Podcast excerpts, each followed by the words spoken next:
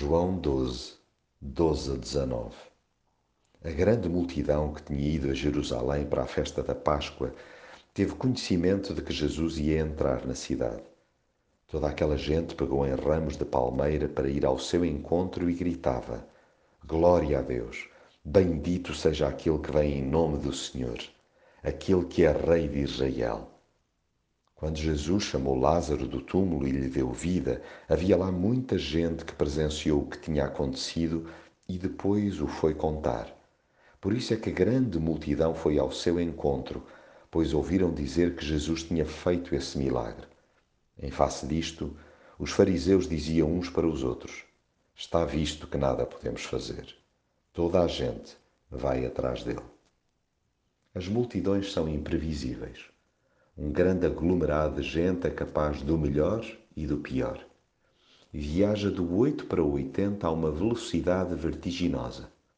Um simples comentário é capaz de arrastar um mar de pessoas. Não admira que num pulo haja quem vá espreitar Jesus onde se diz que ele vai marcar presença.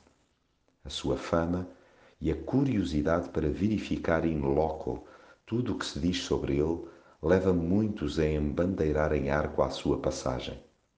É sol de pouca dura, fogachos de ocasião, fazem-se declarações seríssimas com enorme ligeireza.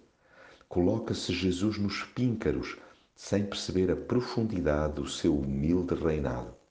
Acontece inclusive que os que caminham perto dele só muito mais tarde interpretam devidamente os momentos com ele vividos.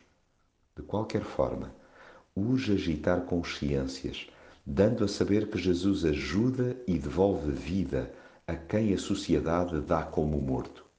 Espalhemos a notícia do que lhe vimos fazer em nós e naqueles que nos rodeiam.